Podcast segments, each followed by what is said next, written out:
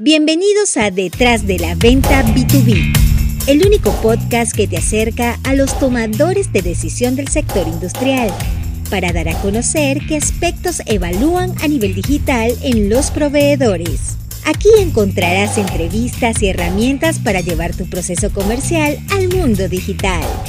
Detrás de la Venta B2B con Karen Torres. Muchísimas gracias por estar aquí y por eh, venir a esta nueva formación EDB, que va a ser espectacular. Eh, gracias por dedicarnos este tiempo y sobre todo que os vais a llevar mucho más de lo que pensáis. Os voy a contar un cuento. Érase una vez en Puerto Ordaz, en Venezuela, una niña que era muy tímida, muy tímida y muy reservada pero era muy intensa. Volvía loca a su madre. Una vez se empeñó tanto en un oso que hasta que no lo consiguió, no paró. Mira que era insistente. Sus padres, ella, secretaria, y el vendedor, siempre en las cenas en casa hablaban de ventas y ventas y ventas. Con lo que esta niña creció oyendo esas conversaciones. Su madre hacía rolls de canela.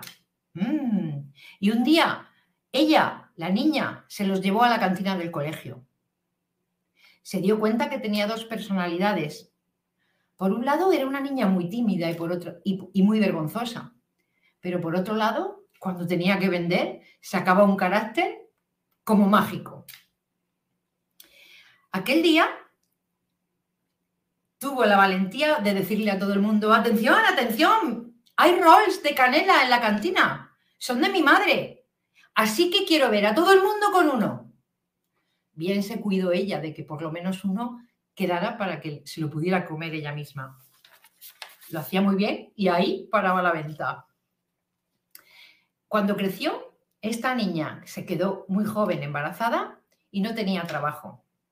Su padre le dio unos zarcillos y le dijo, valen lo que valen. Cuando los vendas, me los pagas. Y lo que tú hayas ganado, lo que tú hayas sacado de beneficio, para ti. Claro que los vendió.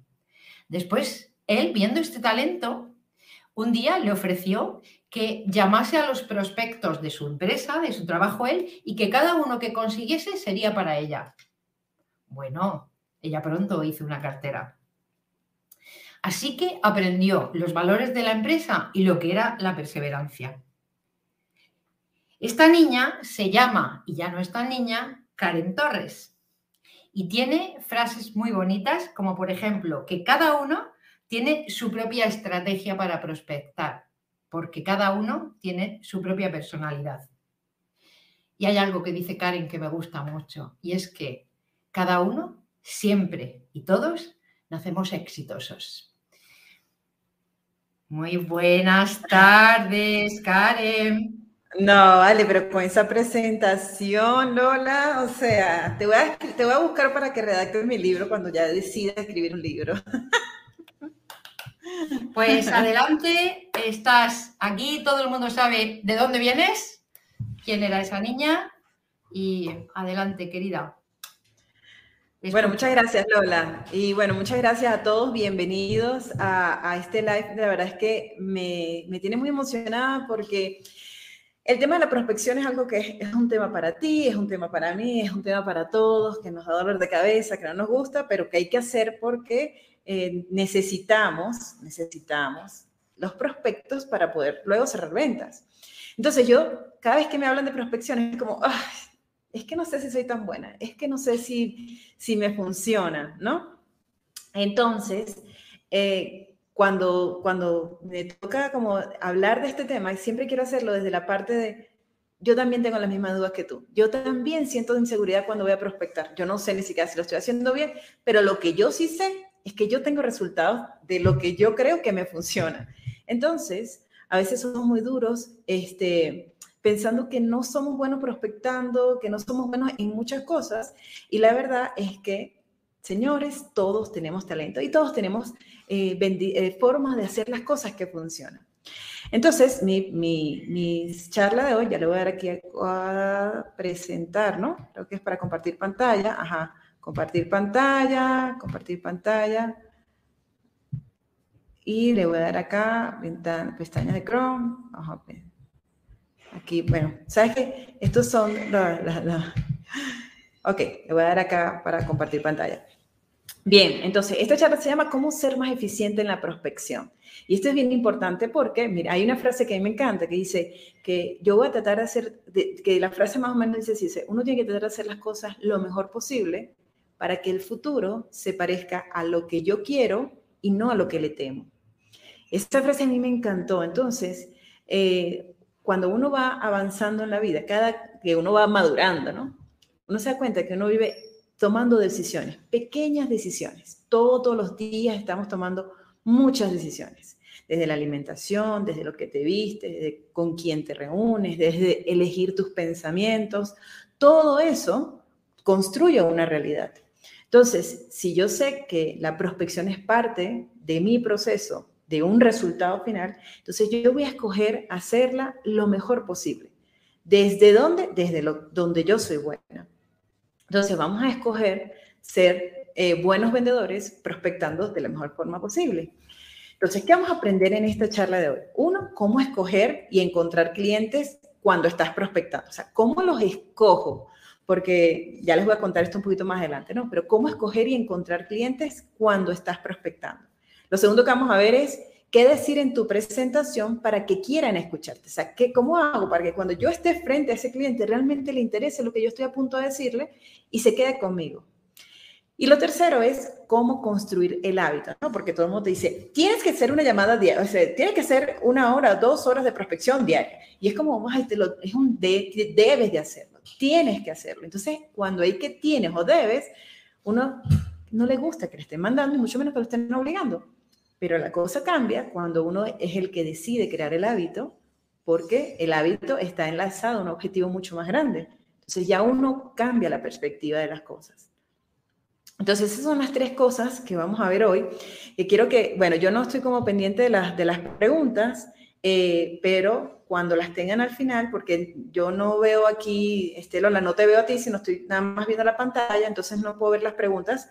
Así que, bueno, ya después me pondré como en sintonía, ¿no? Entonces, esas son las tres cosas que vamos a ver el día de hoy. Anoten las preguntas que tengan, que al final yo no, no importa, yo se las respondo todas, ¿ok? Entonces, lo primero, lo primero que quiero decirles, ¿verdad? Es que hay varios canales de prospección, o sea, muchos hablan de la llamada telefónica, que tienes que llamar, levanta el teléfono, llamas, llamas en frío.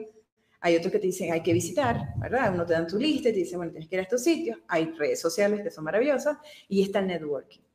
Cada canal tiene un talento o una habilidad. Todos tenemos diferentes talentos y diferentes habilidades. El que le gusta hacer visita es una persona que no le da vergüenza hablar en público porque sabe que tiene que hablar con alguien. Entonces no es como, me da nervio que si es el presidente de la República y yo quién soy yo para poder hablarle, sino que es una persona que dice, no me importa, puedo hablar con quien sea, porque lo que tengo es muy bueno y porque esa persona lo que tiene es un cargo más, pero tengo la habilidad de poder hablar con cualquier persona. Son personas que les gusta escuchar, que saben comunicarse. Esa es una personalidad de la gente que visita. Luego tenemos las redes sociales. En las redes sociales son personas que les gusta escribir, que tienen la habilidad, son más creativos, que no les da vergüenza hablar en público, o sea, en la cámara, hacer un video, o sea, que se arriesgan porque le temen muy poco a lo que la gente pueda decir o cómo los pueda juzgar. Luego están los que les gusta la llamada telefónica. Esas personas que para mí, o sea, de verdad, mi respeto. Mi respeto a los que utilizan el teléfono como medio de prospección. Pues son personas que les gusta escuchar, que saben generar el interés, porque vean, yo he recibido llamadas de, de, teléfono, bueno, a las líneas de, de, teléfono que te llaman, ay, que para que cambies el servicio. Y hay unas llamadas que pareciera que están como, hola, muy buenas tardes, mira, yo, no me interesa, ok, chao.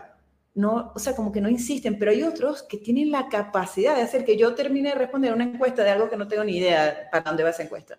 Pero hay gente que tiene esa habilidad en el teléfono. Y luego están los que son muy buenos haciendo networking esa gente que, que, tiene esa capacidad para hacer relaciones públicas, pero que se le hace muy fácil, que tienen como tienen la sangre dulce, ¿sabes? Pueden reunirse, tienen el contacto del contacto, que son buenos vendedores. O sea, que ¿Qué es un buen vendedor? El que da los resultados, sí, pero ¿cómo los da? Entonces hay gente que no es que es súper habilidoso vendiendo, pero es que es muy bueno haciendo relaciones. Entonces, en su entorno hay gente que está muy bien puesta, entonces él se toma esos contactos porque, ¿sabes? El mundo se mueve por los contactos y lo llevan a negociar con presidentes, gerentes, directores. es un buen vendedor, no es que tiene la habilidad para hacer networking y esa es una habilidad que se necesita en ventas. Entonces, si se dan cuenta, cada canal para prospectar tiene unas características. Entonces, al que le gusta hacer visita pero no le gusta hacer llamadas, no significa que sea un mal vendedor significa que ese no es tu talento. Por ejemplo, cuando yo estaba en el colegio, a mí las matemáticas no se me daban para nada, para nada. Y, y mi mamá me metía siempre en clase de matemáticas, un dinero perdido. O sea, creo que me metiera para que yo salvara la materia, pero no porque realmente me iba a volver la más habilidosa en matemáticas. En cambio, siempre me ha gustado escribir. Eso me encanta. Entonces, ¿qué voy a hacer yo? No voy a potenciar las matemáticas, voy a potenciar la habilidad de escribir porque en eso soy buena. Entonces, dentro de estos cuatro aspectos para prospectar, ¿dónde está tu habilidad? ¿Cuál es la que se te hace más fácil, la que menos te cuesta, la que más te gusta, la que más disfrutas? Porque ya que la prospección es una parte que no nos encanta, oye, vamos a hacerla desde, desde el lado que más nos gusta o en el lado que menos complicado se hace. ¿Ok? Entonces, esto es lo básico. Vamos a partir de allí. Si vamos a prospectar, vamos a hacerlo bien desde la habilidad que tengamos cada uno. Ya sea visitar, ya sea hacer redes sociales, ya sea hacer llamadas telefónicas, ya sea a través de networking, el canal ustedes lo deciden. Pueden mezclarlos, no es que solamente el que hace visitas no hace networking, no, es que puedes, puedes hacer varios, puedes utilizar los canales que quieras. Solo que quería que supieras que hay diferentes opciones. El segundo paso para prospectar, ya luego que tú decías, bueno, mira, a mí se me da lo de las redes, se me da lo del networking y tal, es escoger el cliente.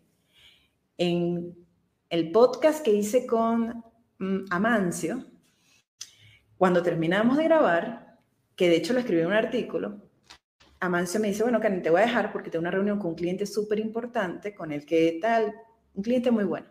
Y yo le pregunto, Amancio, ¿cómo conseguiste ese cliente? ¿No? Porque a, mí me gusta siempre saber, o sea, cómo la gente buena consigue cosas importantes para saber qué posibilidades tengo yo de hacer lo mismo. Y Amancio me dijo, mira, Karen, yo aprendí a escoger mis batallas. Ya yo no le vendo a todo el mundo. Yo decido a quién venderle.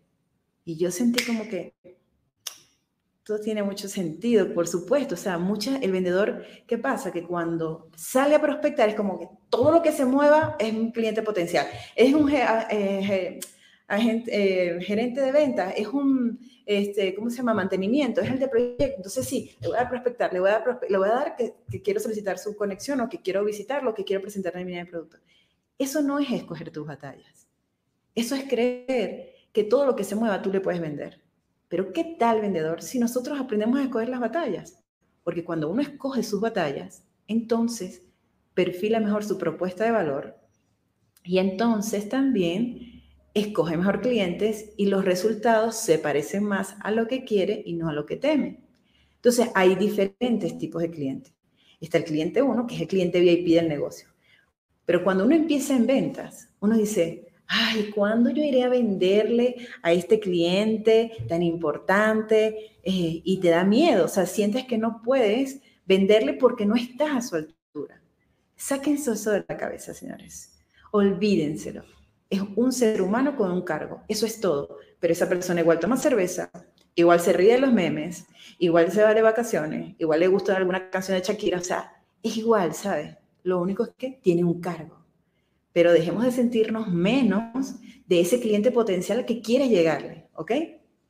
Entonces, podemos escoger clientes VIP para el negocio. Puedes, vendedor, escoger el cliente VIP que quieres y que te va a ayudar a facturar.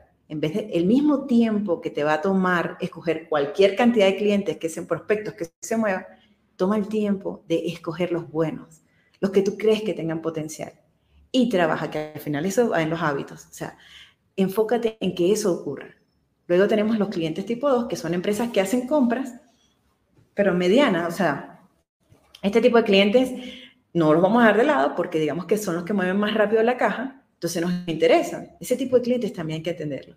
Y están los clientes tipo 3, que el volumen de compra es muy bajo, entonces por lo general el vendedor, pero sabemos que no, como, no se enfoca tanto en eso.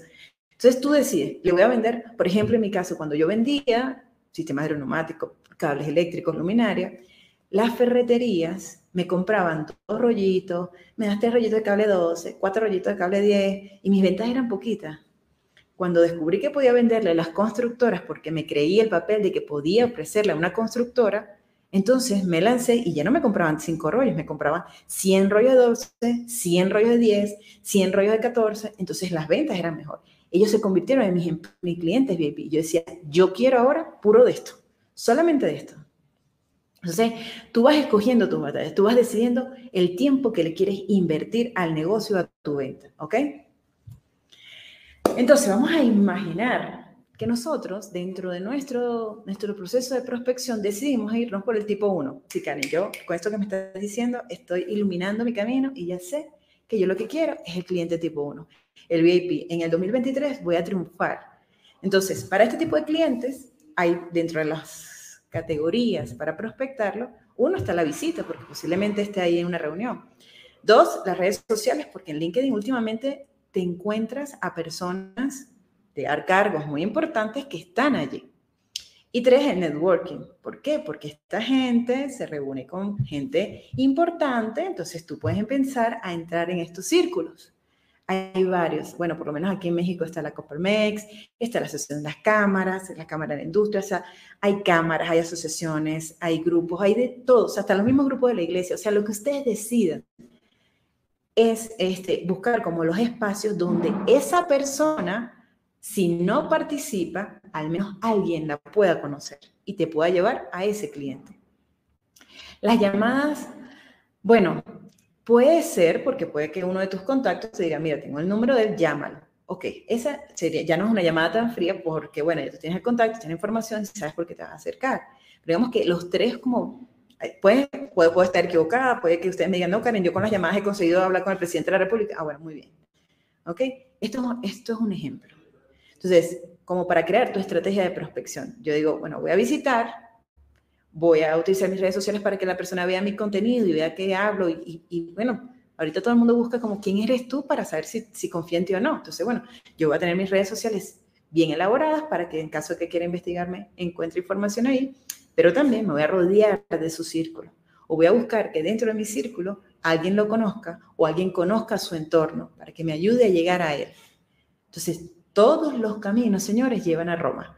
Todos pero nosotros ya sabemos cuál es el, mejor, el que mejor nos funciona, sabemos el tipo de cliente del que queremos y ahora vamos a ir por eso. Si decidimos que este es el cliente VIP que yo quiero para mi negocio, ahí le voy a dar, eh, entonces yo me voy a enfocar en un objetivo. Si este cliente VIP, ¿cómo luce? ¿Cómo se viste? O sea, ¿de qué habla? porque yo no voy a ir a visitar, por ejemplo, al gerente de la empresa vestida en Converse. Y les voy a contar una cosa. Cuando yo empecé en Hidrocaen, eh, yo venía, estaba graduándome en la universidad. Esa, esa, empresa maravillosa que, con la que trabajé durante ocho años, me, o sea, yo entré recién graduada, entonces yo andaba en Converse porque venía de la universidad, mi jean, unas chemises, y cuando voy a visitar a unos clientes, había un chico que era como de mi edad y me dice, a me encanta porque tú eres la, como la vendedora hippie. Y yo, yo me, o sea, al principio me dio risa, pero luego dije, este, así no voy a llegar a ningún lado. O sea, esta no es la imagen que yo quiero proyectar porque yo quiero vender mucho más. Y con esta imagen que tengo, yo sé que no le va a encajar a la gente, al target al que yo quiero. Entonces cambié, obviamente, mi vestimenta por tacones, por camisas al vestir, por mejores carteras, porque no tenía que ser de, de marca, pero tenía que lucir tan caro como el producto que yo estaba vendiendo. Tenía que ser congruente la información. Entonces, si yo quiero un cliente VIP, yo voy a empezar a lucir como ese cliente VIP, porque nosotros hacemos negocios con gente que se parece a nosotros lo queramos o no, el mundo es injusticia, la igualdad, el socialismo y todas esas cosas. Ok, muy bien, pero en la vida real hacemos negocio con gente que se parezca a nosotros. Entonces, nuestro, como vamos a lucir frente a esos clientes es súper importante. Karen, pero tengo unas botas de seguridad, tengo la chemise del trabajo, aunque eso no pasa nada. Puedes cargar esa ropa, ¿verdad? Pero tiene que estar limpia, tiene que estar planchada, el celular tiene que... Yo le digo a los chicos que hasta el forro de todo tiene que estar en buen estado, porque todo es importante. Entonces, vamos a lucir cómo lucen esos clientes a los que queremos llegar. El segundo punto, si voy a hacer networking, voy a buscar cuáles son las asociaciones donde están estas personas, donde socializan, o por lo menos socializa su entorno. Como les dije, hay las cámaras, hay asociaciones, hay un montón de clubs, de clubs donde esta gente participa. De hecho, tenía un compañero de ventas que siempre lo digo, tenía a sus hijos en el colegio más caro de la ciudad, más caro. Pero ¿qué pasaba? Que en las fiestas infantiles eran del hijo del dueño de la Pirelli, el hijo del dueño del, supermercado, el hijo del dueño del tal. Entonces, las reuniones, los cumpleaños infantiles estaban llenos de papás influyentes. Entonces, esa no sé si lo hizo porque quería darle una mejor educación a sus hijos, que estoy segura que era eso, pero también le sirvió para hacer networking. Entonces, esas fiestas de niños, todo eso, entonces él me dice, yo hice mucho negocio con un whisky en la mano. Entonces, esto también es importante. ¿Dónde? Porque, como les digo, estamos tomando decisiones todo el tiempo. Y el tercer punto, que es las redes sociales, entonces yo voy a cuidar que mis redes sociales estén espectaculares. Una buena imagen, una buena foto. El hecho de que seas un vendedor contratado por una empresa no significa que tú no te puedas tomar unas fotos profesionales. Eh, ahí está el caso de Nancy. Nancy se acaba de hacer una sesión de fotos espectacular y ella vende, vende este mantenimiento, le vende a la gente de mantenimiento. Entonces, no importa que tú seas el empleado de la empresa, esa es tu red social, esa es tu imagen. Y a quien van a comprar es a ti. Entonces, tú puedes contratar una sesión de fotos donde luzcas profesional, donde demuestres el conocimiento que tienes y donde cada día la gente que te está viendo sepa si eres un BMW o si eres un carro más económico. Eso todo lo va a reflejar la información que compartas. Entonces, yo les repito, cada decisión que tomen, cada, por mínima, desde, desde lo más mínimo del voy a prender mi computadora a las 7 a las 7 y media, voy a visitar a las 8, a las 8 y media, todo, todo no trabaja para ese momento presente, trabaja para el futuro. Así que cada cosa que hagan, hacen un post y no tiene tanta, tanta visibilidad, no significa que la red social no sirva. Significa que toca hacer cosas con paciencia hasta que logremos el objetivo. Entonces, estas dos, para empezar, estos son los dos puntos importantes. Definir el cliente y escoger el canal que más te funcione a ti. ¿Ok? ya sea llamar por teléfono, hacer networking, redes sociales, visita, tú escoge el canal que más te funcione, ¿ok? Las redes sociales están minadas de gente súper exitosa que no se ha equivocado, que está facturando no sé cuántos millones. Señores, si me, primero se gatea y después se te ocurre, no pretendan pasar de 0 a 100 en un solo paso. Lo importante es que arranquen, que empiecen. Y que ayer, de hecho, me decía un chico, mira, Cani, hicimos este post y tuvimos no sé cuántos likes. ¿Cómo puedo saber si tuvo éxito? Y yo comparándolo con el anterior, no comparándolo con nadie más, comparándolo con el post anterior. Así vas midiendo qué tan eficiente o no tan eficiente está haciendo tu trabajo. entonces, dejen de compararse con el resto, dejen de exigirse cosas que no han logrado todavía, sino vayan paso a paso, definen su cliente, escojan el canal. Pero antes de eso, incluso, definan qué es lo que quieren. Porque vean, yo de hecho se los dije en una capacitación este, la semana pasada, le decía a los chicos, LinkedIn es maravilloso, maravilloso, pero necesito un chofer. Y ese chofer tiene que saber a dónde va, porque no vas a comprar un Ferrari para ir a la panadería a comprar un pan. Si vas a comprarte un Ferrari, es porque quieres agarrar la autopista y volar. Entonces, ¿cuál es el objetivo que quieres? ¿Cuál es el objetivo que quieres? Porque no te lo va a imponer nadie diciéndote que gana dos millones de dólares en, las redes sociales. Te lo va a decir tú con qué es lo que tú quieres. Porque eso va a definir cuánto quieras prospectar, cuánto no quieras prospectar. ¿Qué tanta intención vas a tener en todo esto? Entonces, lo primero es que cada uno de ustedes se fije un objetivo. Pero, ¿qué es lo que quieren con la red? Lo segundo es analizar cómo quieres que te perciban. ¿Saben? Lo que les decía de cómo vas a salir vestido. Todo eso conforma el mensajero, como decía César Castro. Primero van a comprar el mensajero, ay, perdón, y luego van a comprar el mensaje. Entonces, ok, de ahora en adelante, ¿cómo yo quiero que me perciban? Y olvídense de juicios, de cómo la gente me va a ver, que me va a criticar, es que yo no soy así, sino que ¿Cómo quiero que la gente me perciba? Porque yo voy a trabajar en que ese sea el mensaje que yo voy a transmitir. Desde mi vestimenta, desde mi forma de hablar, desde mi forma de actuar. Cada cosa será congruente con mi personalidad y con la personalidad que quiero proyectar. ¿Ok? ¿Quieres ser el vendedor este, que es organizado? ¿Quieres ser el vendedor que improvisa? ¿Quieres ser el vendedor en el que la gente confíe? ¿Cuál es ese mensaje que quieres transmitir? Y luego, que ya decidiste el objetivo, que ya decidiste cómo quieres que te mire la gente, entonces, bueno, ¿qué voy a hacer para que eso pase? ¿Qué estoy dispuesto a hacer para que eso pase? ¿Ok? Seguimos. Ah, esta fue una frase que me gustó que decía, sea cual sea nuestra edad, nuestra posición o el negocio en el que nos encontramos, todos tenemos que comprender la importancia de tener una marca. Somos directores generales de nuestra propia empresa. Yo, SA. Para poder estar en el mercado, nuestro trabajo más importante es estar a cargo del marketing de la marca llamada tú. Entonces, sean ustedes quienes decidan cómo quieren que la gente los vea, quién es el tipo de público que van a escoger. No dejen que el entorno decida por ustedes. Cada día, señores, cada día pueden escoger, escoger el camino A o el camino B. Cada día. Y cada vez que digas, es que me da flojera prospectar, piensa que estás decidiendo A o B. No quiere decir que un día no quieras prospectar y seas el peor vendedor y que no, muerte para ti, nada de eso. Simplemente que tomas las decisiones en base a largo plazo. Tú dirás, no voy a prospectar hoy, pero estoy tranquilo porque ya lo hice bastante.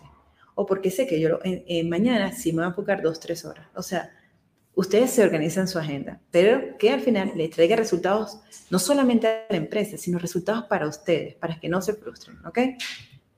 Entonces, el segundo punto que vamos a hablar es qué decir en tu presentación para que quieran escucharte, porque, ok, ya, ya escogí el gerente de la empresa número uno de México.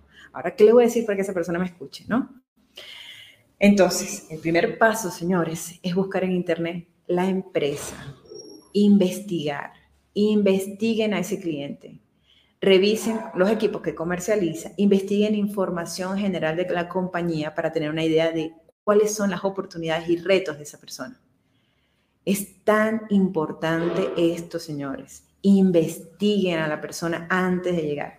Te tomaste el tiempo de decir cuál es tu objetivo. Te tomaste el tiempo de comprarte una buena ropa. Te tomaste el tiempo de decidir cómo quieres que te miren. ¿Vas a llegar a improvisar frente a un cliente? O sea, no pueden hacer eso. O sea, pueden hacerlo. No, no lo hagan, ¿sabes? Si te has tomado el tiempo y ya decidiste por qué vas a ir, hacia dónde vas a ir, oye, lo mínimo, lo mínimo que pueden hacer es investigar antes de montarte al frente de ese cliente. Entonces, encontrar un punto en común te va a permitir conectar con otros y formar un lazo que te ayude a impresionar. O sea, no es lo mismo que ustedes lleguen frente a un cliente a decirle, bueno, estamos aquí porque somos una empresa que ofrecemos luminaria y queremos ayudarle a, hola, señor Pedro, mire, yo estuve revisando y en el camino al trayecto que estuve acá, pude observar que tienes LED, que tienes esta lámpara, que tienes luz amarilla, que tienes luz tal, y también vi en internet que ustedes acaban de ganar este proyecto para tal, y es por eso que yo hoy quería ofrecer. Pero primero tienes que demostrar que tú has investigado a ese cliente, porque tú te lo estás ganando, lo estás conquistando. Entonces, si tú lo estás conquistando, si tú quieres ese cliente para ti, lo mínimo que puedes hacer es investigarlo y no llegar a improvisar, ¿ok? Este fue un mensaje que me enviaron de prospección. Dice así, hola Karen Torres, espero te encuentres muy bien. Estuve viendo tu perfil y lo que hacen en detrás de la venta B2B. Entiendo que tú me puedes ayudar con una consulta. ¿Utilizan algún software para aumentar las oportunidades comerciales? Gracias por tu respuesta. Este es un mensaje automatizado, pero de aquí a China, ¿ok? ¿Por qué? Porque dice hola Karen Torres. Por lo general, alguien que se va a acercar a mí solamente me dice Karen. Hola Karen, espero que te encuentres muy bien, estoy viendo tu perfil y lo que dice, entiendo, me puedes ayudar con una consulta. O sea, como que no tiene mucha congruencia. No me está diciendo que me estudió, no está diciendo qué puede hacer ella por mi negocio. O sea, no dice absolutamente nada. Entonces, ellos, esta gente manda este mensaje automatizado, para que todo lo que se mueva, sin escoger sus batallas, sin decidir absolutamente nada, le preste atención. Y puede que funcione. Pero ¿y si no? Si ella me quiere ofrecer un servicio prospección automatizada y yo veo este primer mensaje, obviamente le voy a decir que no de una vez. Como no respondí al mensaje, me volvieron a mandar otro mensaje. Hola Karen Torres, ¿pudiste revisar mi mensaje anterior? Me encantaría conocer si dentro de tu empresa cuenta con herramientas de inteligencia artificial que los ayude a aumentar sus oportunidades comerciales y además ahorrar tiempo y dinero. con ninguno de los dos mensajes conectó conmigo, porque no se interesó, porque no investigó, porque no hizo nada para yo entender que ella me había investigado previamente. Entonces, te van a decir que te consiguen 200 reuniones, te van a decir que ahorita prospectar es pan comida. Señores, no es ni nunca ha sido pan comido prospectar. Si yo quiero ir por clientes buenos, yo voy por ellos bajo las rutas que, que funcionan, ¿ok? A lo mejor estoy equivocada, a lo mejor resulta que automatizar es, es, un cuento de hadas, pero hasta el momento los mensajes que me han llegado a mí de forma automatizada no han conectado nunca conmigo.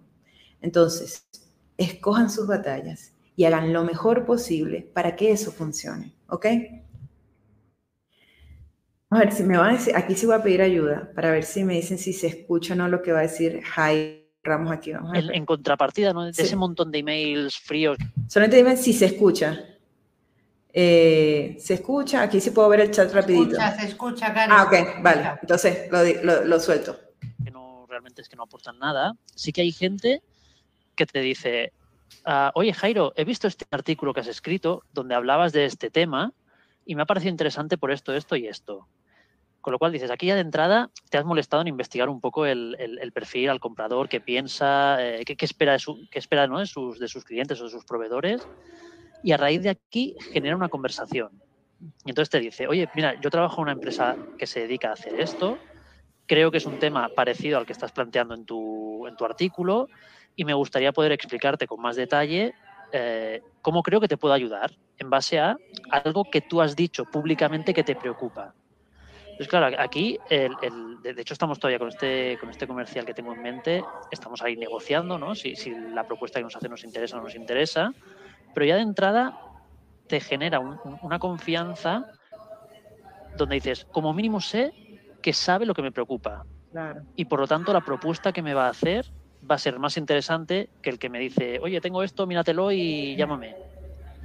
Entonces, para mí, el, el, hecho de que alguien me proponga algo más trabajado, que me proponga algo que sabe en principio, ¿no? que me puede interesar, pues bueno, de entrada me hace que esté más receptivo. Eso Ajá, entonces ya saben, que investiguen hace que ellos estén más receptivos.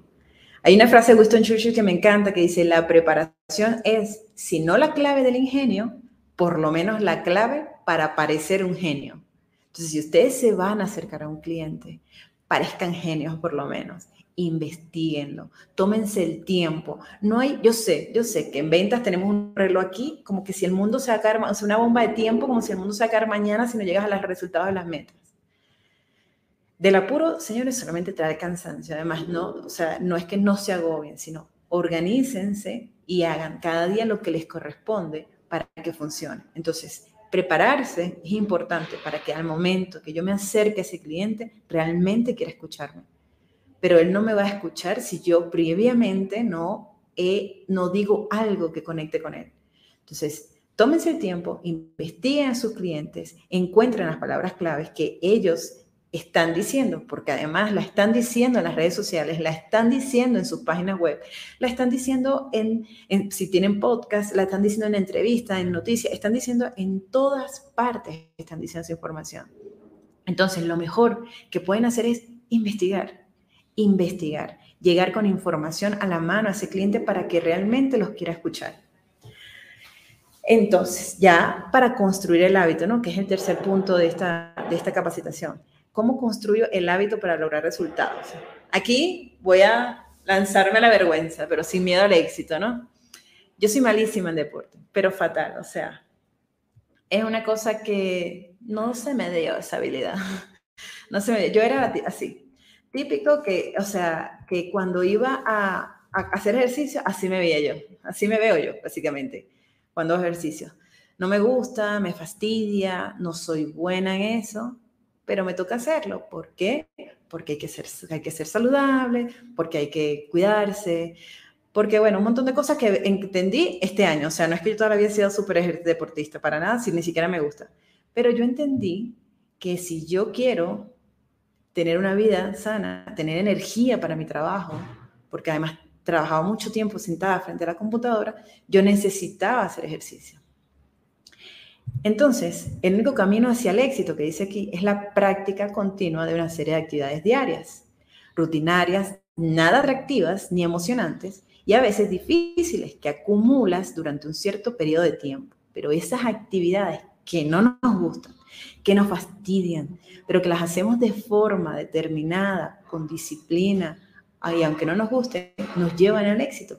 Porque como les dije desde un principio, cada segundo de nuestra vida estamos decidiendo, estamos tomando una decisión.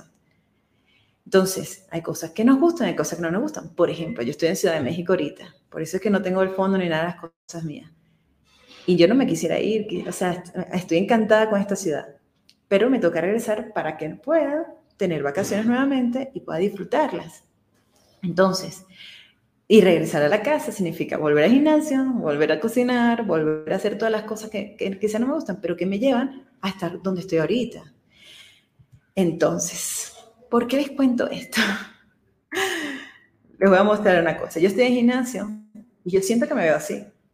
Que yo estoy haciendo el ejercicio y me veo así. Fitness, dando el todo por el todo. Que el profesor me está viendo así. Pero la verdad es que el profesor me ve así. Horrible no lo hago bien, no me sale bien. Entonces, hacer ejercicio es como prospectar, o sea, no nos gusta, nos fastidia, queremos que nada más nos lleguen referidos, que los clientes lleguen diciendo que necesitan el producto y ya, que lleguen por un post diciendo, oye, dame más información, que quiero comprarte, pero no pasa así, sino que uno empieza de cero. Y la prospección, hay veces que uno es muy bueno hablando por teléfono, que uno es muy bueno hablando en público, pero no siempre fue así. En un principio uno lo hacía horrible, las primeras llamadas telefónicas mías fueron fatales, mis primeros posts fueron fatales, mis primeras presentaciones fueron fatales, pero de tanto hacerla, entonces uno va mejorando. Y ahora voy a mostrar eso. Les voy a mostrar esto aquí, como les dije, sin miedo al éxito y sin miedo a nada, aunque esto quede, aunque esto quede grabado. Este ejercicio que está a mano izquierda se hace así. Una gente sea, mira la chica con qué habilidad ella hace eso. Ese, ejercicio que le, le queda fantástico. Y este soy yo haciendo el mismo ejercicio y ahí donde ustedes me ven, no podía con mi vida. O sea, eh, agotada, agotada dando el todo, miren. Miren ese movimiento tan profesional, una habilidad, o sea, increíble, ¿no? Pero ¿qué pasa? Si yo me freno porque no soy buena haciendo ese ejercicio, entonces nunca lo voy a hacer. Pero en un año, en dos, ni siquiera un año, porque honestamente ya me sale un poquito mejor, lo estoy mejorando. Pero tenía que empezar así horrible, viéndome así, o sea, como si la vida me, estoy, como si estuviera sufriendo, porque así se empieza, porque nadie empieza, de, no, se pasa de cero a cien. La vida y el ejercicio me han enseñado que la vida es un proceso en el que cada día la mínima decisión que yo tome se ve reflejada a largo plazo mínima se ve reflejada a largo plazo. Entonces, no entren a las redes sociales viendo solamente este lado, ¿sabes? El lado del éxito, el lado de, la chica. Porque no todo, ella no llegó, ella no empezó siendo así. Ella posiblemente empezó, a lo mejor no tan fatal como yo, pero empezó un poquito más lento. Entonces, dejen de compararse con el resto. Dejen ver el éxito en el resto de la gente y empiecen a mirarse y a dejar de juzgarse si son buenos o son malos, porque lo que es bueno y lo que es malo es un juicio, ¿ok? Entonces, a partir de ahora, hagan las cosas sabiendo que todos los días, tomando las decisiones correctas y haciéndolo independientemente si se ven tan horribles como yo haciendo deporte o son tan buenos como la chica de la izquierda, lo están haciendo y algún día van a llegar a ser muy buenos en lo que deciden hacer, ya sea llamar teléfono por teléfono, ya sea visitar, ya sea hablar en público, cuando decían hacer su primer webinar, que ustedes no saben, ¿ok? Entonces, pero son pequeñas acciones que van a, que, que haciéndola de forma disciplinada se logran objetivos, se logran objetivos más grandes, metas. Entonces, prospecten al ritmo que ustedes sientan que cumple con el objetivo personal de ustedes. ¿Ok? Con el objetivo personal de ustedes. Prospecten porque sepan a dónde quieren llegar. Sean el chofer del Ferrari y no compran un Ferrari para ir a la panadería, compran un Ferrari para agarrar carretera y viajar, ¿verdad? Para lucir, para medir su éxito lo que sea. Pero hagan las cosas de un día a la vez, sin importar si funcionan. Hay posts que yo escribo y que no tienen sino dos o tres likes, ¿y ustedes creen que por eso yo voy a dejar de escribir el post al día siguiente? No, digo, ok, ya sé cómo lo puedo hacer mejor. Ya sé qué debo mejorar. Yo mando de lunes a viernes un correo a mi base de datos y los primeros correos posiblemente eran horribles y los, los del medio quizás mejoraron y a lo mejor a mí los últimos me están gustando, por lo menos me gustan a mí, ¿sabes? Y bueno, la gente los lee y los abre, entonces a mí me gustan lo que yo estoy escribiendo. Entonces me voy comprando como cómo voy evolucionando con esto. Desde la primera vez que yo di una charla de EDBE a la de ahorita, siento que cada día también lo voy haciendo mejor. Tengo mejores formas de hablar, tengo más información, tengo más cosas para compartir que no las tenía en el EDBE de 2020 pero no hubiera saltado del ED de 2020 a 2022 sin haber pasado por un proceso. Entonces entiendan que la vida es un proceso, ¿ok? Ya superaremos esta etapa vergonzosa, entonces enfoquen toda su energía en hacer de la mejor forma posible su trabajo, aunque sea por mínimo, por mínimo que sea, digan, esto que estoy a punto de hacer es lo mejor que se puede hacer, es lo mejor que se puede hacer y lo voy a hacer. ¿ok? 15 minutos, una hora antes de empezar este live, se fue el internet en el hotel donde yo estaba. Y entré en caos, o sea, ¿será que le digo a Lola que se me fue el internet y que no pude hacerlo y que no se va poder ir? No, o sea, ya yo tengo un compromiso, ya yo tenía lista la presentación, ya estaba todo. Entonces, yo aquí en este escenario me voy a entregar todo lo mejor posible porque no sé qué pueda pasar con esto. No sé si esta información alguien tenía que saberla para que mejorara, no sé si de aquí pueda que salga un cliente, tú no sabes lo que pueda pasar. Entonces, si esto estaba programado para que funcionara, entonces se hace, se hace para que funcione. Entonces, bueno, rápidamente busqué en, internet un coworking cerca y me vine aquí al, al coworking que tengo cerca del hotel. Entonces, enfoquen toda su energía en que el trabajo que hagan, aunque sea por mínimo que parezca, sea el mejor. Hay cosas, por ejemplo, que nosotros controlamos y cosas que nosotros no controlamos. ¿Qué controlamos? Ahorita se las digo, pero las que no controlamos es, nosotros no podemos controlar que un cliente nos diga que sí o que no. No. Eso no lo podemos controlar. Podemos hacer cosas para que el cliente decida quedarse con nosotros o no. No podemos controlar que la gente le dé like al post ni podemos controlar que la gente me acepte una reunión. Como yo no puedo controlar eso, entonces mi trabajo, entonces no, no me voy a enfocar en frustrarme porque no me respondieron el mensaje, es que no me escribieron en el post, es porque no me aceptaron la visita. Para que uno se entre en paz con eso, se los digo porque soy la persona más ansiosa del planeta y esto me generaba muchísima frustración hasta que entendí que hay cosas que yo puedo controlar y cosas que no. Entonces, ¿Qué cosas yo puedo controlar? Yo puedo controlar la cantidad de prospectos que busco diario. ¿Para qué? Para que yo no, para que mientras más prospecte, menos me va a doler que la gente me deje en visto porque tengo ocho o nueve personas más que posiblemente me digan que sí.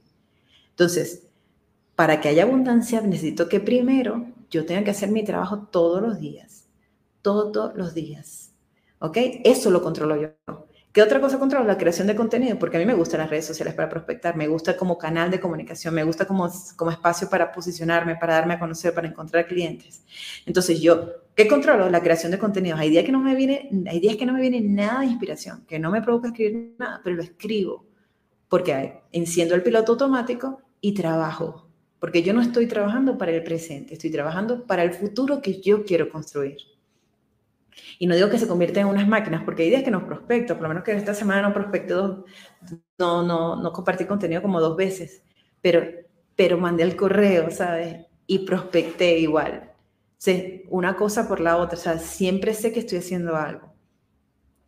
¿Qué otra cosa puedo controlar? El seguimiento a los clientes, saber qué, han, qué les ha parecido la propuesta, qué han analizado, qué han pensado. Entonces, esto es de cada día lo que yo puedo controlar lo hago y controlo lo que yo puedo controlar, ¿ok? Entonces, no se frustren en los resultados, enfóquense en las tareas diarias que van a hacer cada día para que el futuro se parezca a lo que ustedes esperan y no a lo que le temen. Entonces, por ejemplo, yo hice este post y tuvo mucha visibilidad porque decía, cuando el vendedor tiene que prospectar, visitar, enviar presupuesto, hacer seguimiento, crear contenido y somos multitasking y la gente me puso, sí, responder consultas sobre CRN, llenar, hacer reclamación de garantía, es decir, otro me dijo, sí, la realidad, multitasking, otro me puso, tal cual, nuestro día a día. Y sí, señores, eso lo haces tú y lo hago yo. Yo hago mil actividades todos los días, cada día, cada día, porque en mi casa se desayuna, se almuerza, se cena. Y en mi trabajo se necesita prospectar, crear contenido, socializar y enviar correos y crear contenido y crear el taller y tengo que hacer mil cosas. Y eso todo lo hago yo. Pero ¿cuál es la diferencia? Que yo tengo un objetivo de a dónde quiero llegar, dónde quiero verme. Y aunque yo tengo que hacer mil actividades diarias, las actividades que tienen prioridad son las que me van a llevar a donde yo quiero estar. Y las que no me gustan tanto, entonces esas también tienen su horario. Pero todas se hacen. Todas. ¿Ok? Pero no es que hago todo al mismo tiempo sin un objetivo y sin un foco. Todo se hace y se hace con un objetivo, con un propósito. ¿Ok? Entonces, aunque seamos multitasking, aunque hagamos mil tareas al día, la prospección es importante, porque la prospección te va a ayudar a llegar a donde tú quieres estar. La creación de contenido te va a ayudar a llegar a donde tú quieres estar. Entonces, bueno, en el caso que le guste crear contenido, que le guste la visita, pues la visita. Pues. Entonces, sí, si yo no voy a hacer contenido, porque de hecho lo puse, o sea, estaba en, un tour y el chico me dijo, a mí no me gustan las redes sociales. Y vende. Entonces, para él las redes sociales no le importa y vende. En cambio, para mí las redes sociales son casi todo por lo menos el 90% de mi trabajo. Entonces, cada quien escoge dónde se va a posicionar. Y en el spa, en ese espacio, busca hacerse el mejor en ese espacio. Si ustedes no quieren utilizar las redes sociales porque no les gusta, pero quieren visitar, bueno, aprendan de oratoria, de cómo escuchar al cliente, o sea, sean los mejores en eso. ¿Ok? Entonces, en cada acción suya, repitan, esto es lo mejor que yo puedo hacer y lo voy a hacer. Ahí esta frase de Bruce Lee que me encantó, que dice, yo no temo al hombre que ha lanzado 10.000 patadas diferentes, yo temo al hombre que ha lanzado una patada 10.000 veces, porque eso que ustedes hacen en la prospección, o sea, así como yo me veía en el ejercicio de patética, si yo lo hago 10.000 veces voy a ser tan buena como la chica de la izquierda. Si yo empiezo, si a mí lo que me gusta es las redes sociales, de hecho, les voy a poner un ejemplo. Hace una semana, hace dos semanas, me reuní con un chico que es muy bueno en prospección, pero él es muy bueno en prospección telefónica y yo soy muy buena en creación de contenido. Cuando empezamos a hablarnos de libros, te voy a compartir con, ay, que yo tengo este libro, ¿has leído? Mis libros eran casi todos de copywriting y los de él eran de prospección telefónica. Entonces, cada uno, dentro de lo bueno o dentro de lo que le gusta hacer, escoge profesionalizarse en ese tema.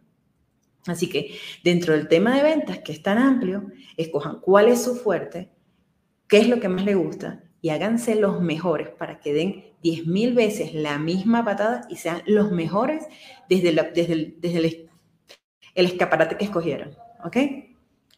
Ya, con eso meterme, ya cerramos esto para entrar a las preguntas. Quiero darles las gracias, decirles algo. De lunes a viernes, envía un correo diario vendiendo algo. Pero lo, ese, ese momento donde yo escribo un correo, es bastante personal, o sea, de verdad es que yo doy consejos de ventas, pero es mucho de cosas que me van pasando en el día a día que las comparo con el mundo de las ventas.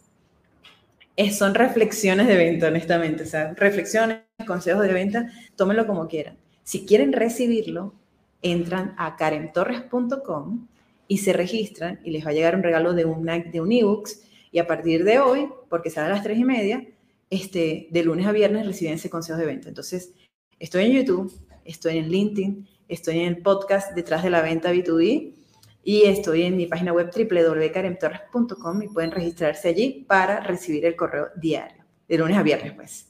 Gracias, Edbe, y gracias a, a todos por estar aquí. Voy a dejar de compartir aquí para volver a las pantallas. Y bueno, nada, escuchar, a ver sus, sus preguntas. Gracias, Ricardo. Ahí tienes a, Ricardo. Eh, preguntas, por favor. A ver. Ha habido algunos apuntes durante toda la, maravillosa. A mí, me a mí me ha resuelto la vida, mm, ah. te diga, porque ya te lo comenté cuando, cuando estuvimos hablando, a mí solo la palabra prospección ya me tira para atrás. Y entonces has hecho que se vea que se parezca, que parezca algo tan fácil, algo tan, sobre todo, natural, ¿vale? Como dejar, dejarse ser y, no salir tanto, salirse un poco de tanta teoría, teoría de tienes que, tienes que, tienes que. Yo voy a decir una cosa, que estoy aquí escondido. Qué orgulloso estoy de ti, Karen.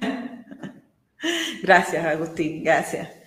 A ver, aquí dice Ricardo, ¿qué hago para prospectar cuando no tengo ganas? Bueno, mira, nosotros no tenemos ganas nunca de prospectar, honestamente, ¿no? Pero cuando no te ganas, yo lo que hago es encender el piloto automático, ¿sabes? Y por lo menos como yo utilizo mucho LinkedIn, porque es el canal que utilizo, entonces sí, lo que hago es como socializar, comentar algunos posts, genero el contenido del día y, voy socializando. Este, porque, porque sí, hay veces que no, no, no me provocan, a veces que no me provoca. Y si de verdad no te provoca, también hay que respetar que el cuerpo te dice que no, que no lo hagas, ¿sabes? No es como, es una obligación que tienes que hacer, porque si no, vas no vas a triunfar en la vida. O sea, por un día que no prospectes no va a pasar nada. malo es que ya pases 15 días y no lo hagas, ¿sabes? Pero también hay como que respetar que si tu cuerpo y tu mente no están en armonía y no quieren hacerlo, entonces enfócate en otra cosa, en socializar en la red, en llamar a algún amigo para ver cómo va, en hacer seguimiento, en, en ver qué proyectos vienen para la zona, hay una, por lo menos, bueno, no funciona en España, pero aquí hay una que se llama México Industry, entonces ver cuáles son los proyectos que vienen y ponerte a investigar hasta que llegue la musa nuevamente a ti. ¿Sabes? Que dice como que la, que, que la inspiración te llegue, te agarre con las manos en la masa, ¿sabes? A ver. Teniendo en cuenta que la idea es personalizar bastante sus emails de prospección, ¿cuántos emails de este tipo mandas al día? Y si no encuentras información respecto a la empresa prospect, a ver, ¿cuántos emails de este tipo mandas al día? Y si no encuentras información respecto de la empresa, prospecto, es que es muy difícil que no encuentre información porque la verdad es que las empresas están en la red, o sea, están en LinkedIn, están en Google, están en las noticias, este, de verdad que creo que es muy fácil conseguir información ahorita y si no hay, empieza a preguntarle a alguien. ¿Alguien conoce gente de esta empresa? O sea, empieza a preguntar a la gente puedes hacer una secuencia de correos, pero lo que pasa es que, bueno, el primero, te presentas, dices qué puedes hacer por ese cliente, o sea, no es que nosotros somos y tenemos, porque a nadie le importa tu historia. La gente lo que quiere saber es qué puedes hacer tú por ellos. Entonces, lo primero es enfocarte en qué puedes hacer por el otro, mandas ese correo, el segundo lo mandas a la semana. El tercero, ya no mandas un correo de seguimiento, sino compartes una información que acabas de obtener. O sea, mira, en una empresa como tú, acabamos de hacer este negocio, si esto es algo que te interesa, o sea, ya con ejemplo, acciones, ¿sabes? Para que la persona vaya poco a poco considerándote, porque los compradores compran en su tiempo, no en el nuestro. Pero bueno, como uno no sabe cuándo van a escoger, entonces uno está tratando de decir, siempre aquí estoy. A ver, ¿qué más dice? ¿Cómo gestionar los rechazos propios de la prospección? Primero entendiendo que no te están rechazando a ti, ¿sabes? También. Esto es parte de la inteligencia emocional. O sea, entender que no nos están rechazando a nosotros y decir que no tenían por qué querernos tampoco. Partiendo de que no era obligado de, no tenían la obligación de querernos y que no nos están rechazando a nosotros, sigo con mi trabajo. Pero no, este, porque a mí también me frustraba, o sea, cuando me decían que no era, pero también me frustraba porque entendía que no tenían ningún respaldo atrás. O sea, no tenía otro cliente, y dependía que ese me diera que sí. Si ese no me decía que sí, era como, ay, ahora, porque toda mi fe estaba puesta en eso. Para que eso deje de pasar, lo mejor que puedes hacer es tener siempre prospectos para que te duela menos el rechazo cada vez, ¿sabes? Ajá, ¿qué ves? Este, hoy me sale esta disfrutación, hay demasiado hermetismo en las empresas venezolanas cuando prospecto y este evento me ayudó a ver qué puedo encontrar. Ay, qué bueno, qué bueno, Gili. Karen, no todos son preguntas, hay muchísimas eh, felicitaciones y muchísimos agradecimientos. Te voy poniendo lo que voy viendo. Pero, pero, que lo sepas también, que ah, yo me siento súper identificada con Gili. Aunque no esté en Venezuela. Vamos a ver, ¿qué dice aquí?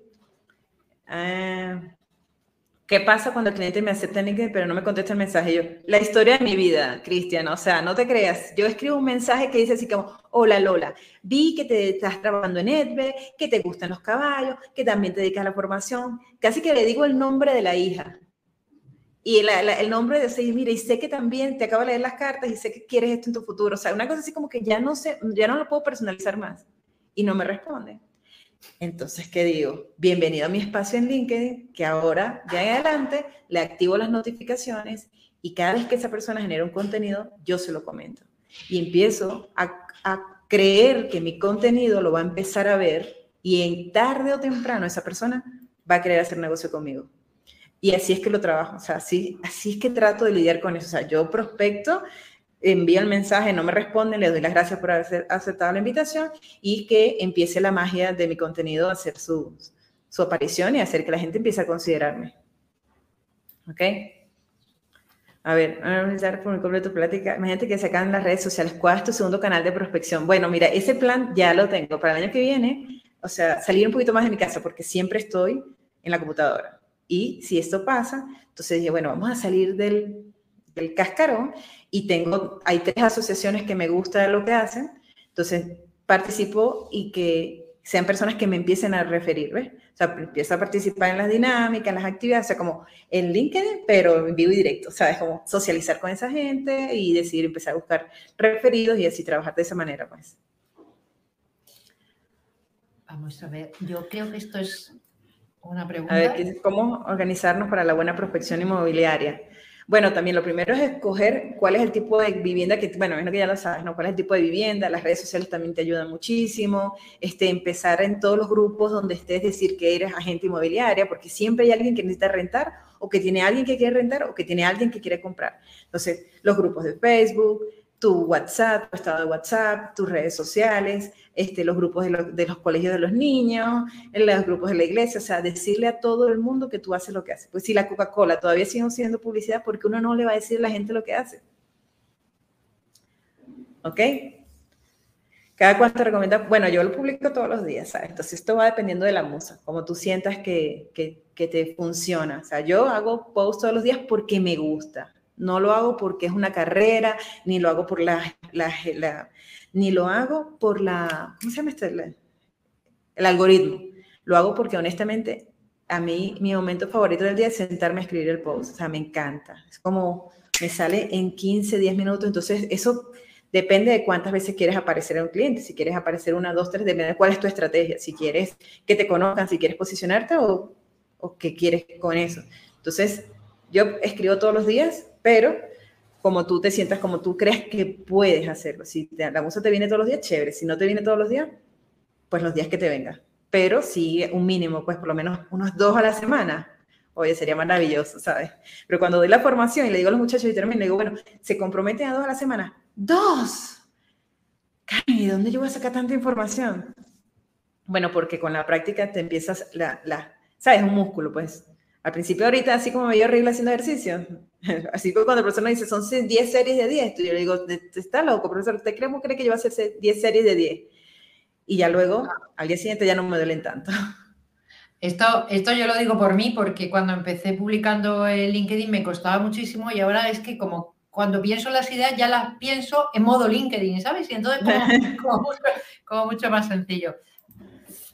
A ver, ¿cómo haces prospección para dar a conocer a tu, en tu empresa sectores industriales en los que nunca has trabajado? ¿Cómo haces prospección para dar a conocer a tu empresa en sectores industriales en los que nunca has trabajado?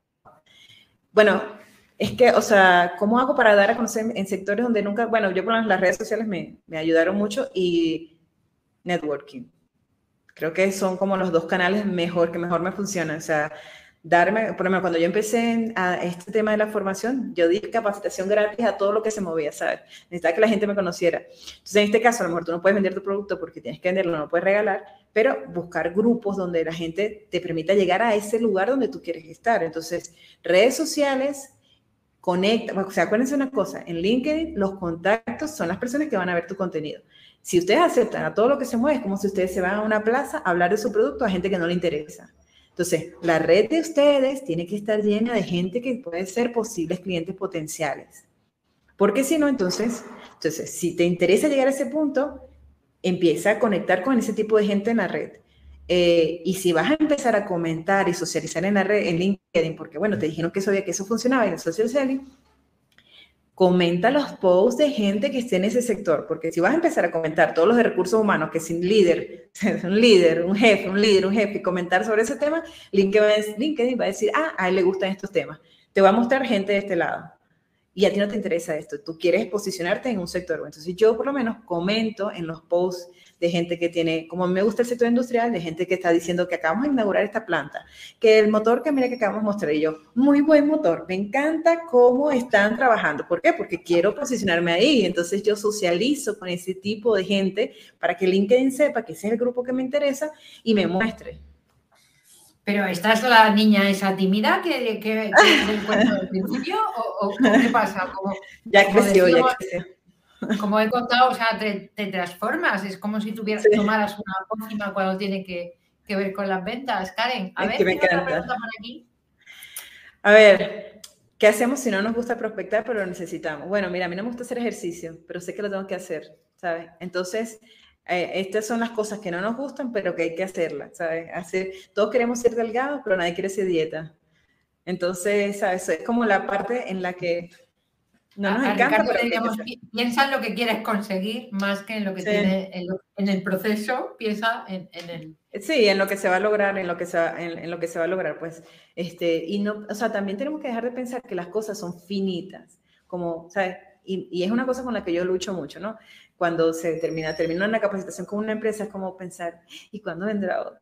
Y ya quiero que venga otra. O sea, es como más bien agradecer esa que pasó y decir, a ver, ¿qué más es posible para mí? Porque puedo ir por más, ¿sabes? Y no pensar que las cosas, la venta grande que acabas de hacer se va a acabar en esa, sino, mira, si ya lograste una venta grande, imagínate todo lo que puedes lograr. Entonces, dejemos de pensar que las ventas son limitadas, que, que las ventas buenas son finitas, que no puede, que en algún momento se van a terminar, o que los clientes buenos se van a terminar, o sea, sino que pensemos que hay hasta el más allá. Sabes qué, Karen, que yo había he tomado un montón de notas de todo lo que has dicho. Por supuesto, me, lo voy a ver otra vez y para, para tomar más, porque pensaba resaltar algunas de las cosas que has estado diciendo, pero realmente eh, las, preguntas y todas las preguntas como que era más necesario. A mí me has cambiado la vida, porque yo, a mí la, palabra prospección me cuesta hasta decirla, ¿no? Y entonces, eh, yo hoy, yo hoy me, me, imagino que los demás también, pero lo veo de una manera muy diferente, ¿no? Como un proceso que puede ser incluso pues hasta divertido. Em, llevamos una horita y dos minutos. Eh, la verdad es que yo estoy flipada y fascinada. Sabía que iba a ser así. Tenía las expectativas y sabía que iba a ser así. No puedo más que agradecerte pues tu tiempo, tu puesta en escena, eh, tu, manera de comunicar, tu forma de hacerlo todo tan fácil y que hayas eh, dedicado y que hayas dado una formación pues tan magistral y tan maravillosa, Karin, que te amo, y te quiero, que es maravillosa. Y que, Ay, está por ahí Agustín. Sí, voy a aprovechar para yo también, ya que hoy he podido estar acompañando, dar las gracias a Lola, que se ha dignado hacer ese pedazo de presentación tan chula. Agradecerle públicamente todo lo, lo, bueno que hace con la comunidad de España, aquí en España. Em, a Karen, darle las gracias porque siempre se presta para cualquier, para casi cualquier cosa. Eh, y lo hace muy fácil. Y luego eh, recordaros dos cosas.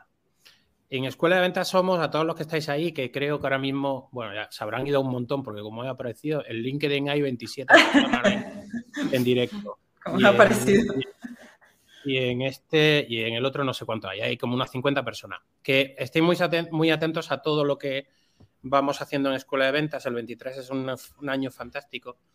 Tenemos por delante muchísimas cosas que hemos comentado hoy, ¿verdad, Lola, en la reunión? Muy chulas. Y que os apuntéis a todas las listas de distribución de todos los embajadores de Escuela de Ventas que veáis por ahí, a la de Karen y a la de todos no porque todos os vayan a vender, porque no vais a poder comprarlo de todos, pero de todos aprenden en todos los correos diarios. Entonces, em, no seáis tontos. Es verdad que acabaréis comprándole a alguno, seguro, pero aprovechad todo el conocimiento que tiene la gente de escuela de ventas. Si no sois parte de escuela de ventas, registraros a escuela de ventas y poneros a seguirnos, que vamos a hacer muchas cosas. Chao, me voy. Gracias a las dos. Gracias, Agustín. Adiós. Adiós. Yo quiero darte las gracias, este, Lola, por esa presentación, por acompañarme el día de hoy. Ha sido magnífico. Estamos en directo, corto y me la das en privado o me la das. No, aquí, aquí públicamente, públicamente. Gracias, este, Lola, por la presentación, por acompañarme. De verdad que me sentí tranquila porque también, eh, o sea, fue bueno, tuvimos una reunión previamente para esto y la verdad es que me sentí también súper cómoda. Y gracias a todas las personas que se conectaron, que tuvieron preguntas.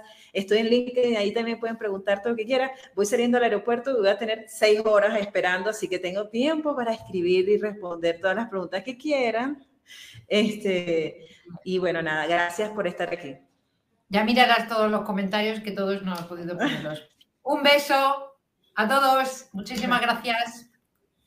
Que esté muy bien.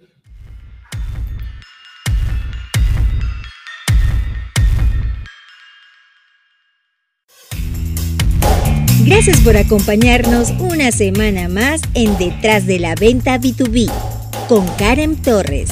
Karen Torres se escribe con M al final. Recuerda seguirle en LinkedIn y YouTube como Karen Torres y puedes suscribirte en su página web karentorres.com. Hasta una próxima oportunidad.